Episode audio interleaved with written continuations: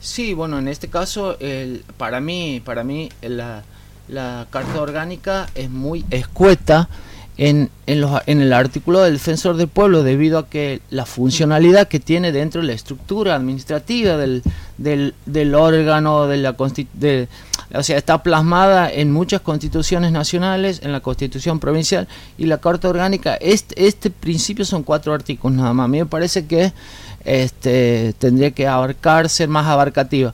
Y falla un punto fundamental que hay en otras en otras cartas orgánicas viendo, he visto ejemplos de muchísimas defensoras del pueblo de todo el país. Y este el defensor del pueblo en esta carta orgánica no rinde cuentas una vez al año de su gestión. Entonces es muy difícil hacerle conocer al deliberante y al ejecutivo cuáles son tus funciones. O sea, si, lo, si, no rindes cuenta a través de las redes sociales de tu página web, entonces coloca lo que vos, lo que vos quieres, digamos. En forma opcional, porque claro, si no está obligado. No está obligado, entonces.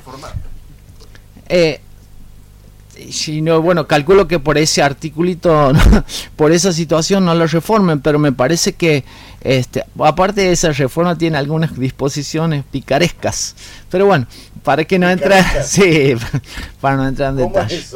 Y sí, en su momento yo la juré, en, la verdad que yo asumí en, en, contrario a lo que decía algunas disposiciones transitorias, porque preveía la reelección en esa época de Chaval Ruiz, porque consideraba el proceso de la intervención como un proceso acotado, entonces le daba la posibilidad de una re, re, re.